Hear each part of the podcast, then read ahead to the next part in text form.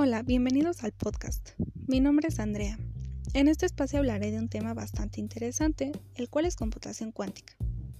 Para entender mejor el tema voy a hablar primero de la computación clásica. Esto se basa en los principios de álgebra de Boole.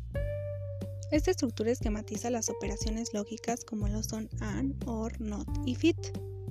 Son compuertas que dieron origen a la fabricación de la configuración de los procesadores ya conocidos, a partir de la década de los años 60.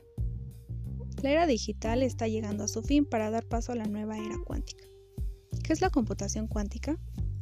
Es una nueva forma de computar, es decir, los qubits, a diferencia de los bits, pueden tomar varios valores a la vez y pueden desarrollar cálculos que no puede hacer un ordenador convencional.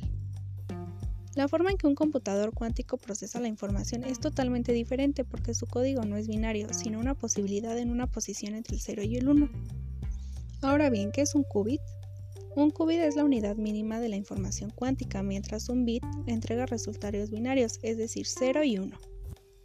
El qubit entrega resultados al mismo tiempo gracias a las leyes de la cuántica, lo que permite más rapidez del procesamiento de datos.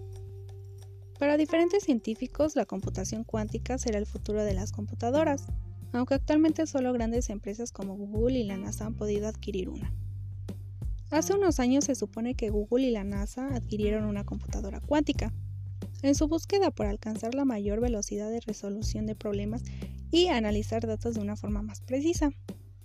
Este tema lo doy por concluido. Realmente me sorprende todo lo que la tecnología ha logrado hasta ahora y los científicos han descubierto es algo que nunca me hubiera imaginado. Me despido y es un gusto haber hablado de este tema tan atrayente.